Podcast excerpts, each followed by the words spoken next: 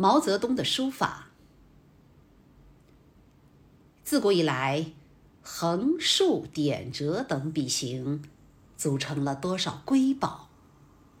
但纵然笔走龙蛇，在他的作品面前，也不过是泥鳅几尾，蚯蚓数条。井冈山云遮雾罩，是他笔下。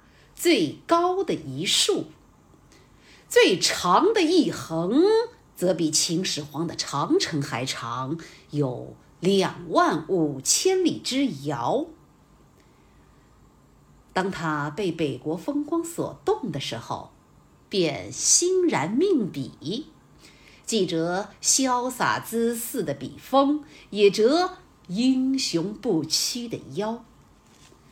而他最喜欢的，大概要数中山风雨了。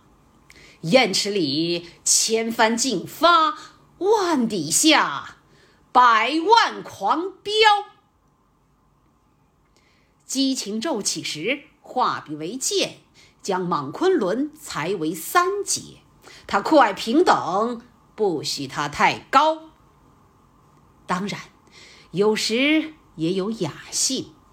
面对窗外雪落无声，银装素裹，他随意洒落几个墨点，点成点点梅花，在丛中笑。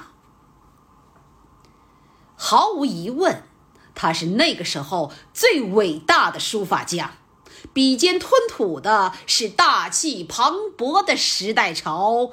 让多少震古烁今的煌煌巨著都为此而失去风骚。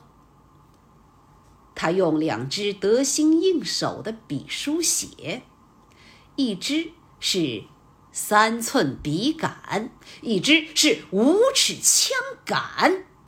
他按两本不朽的帖临摹，一本是德国大胡子给的，一本。是中国自己的祖传，这里也是有他书法艺术的旷古未有的奥妙。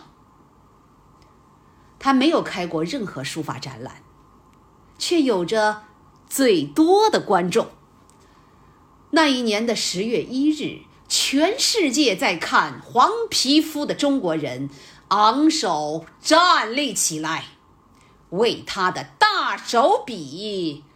欢呼，叫好。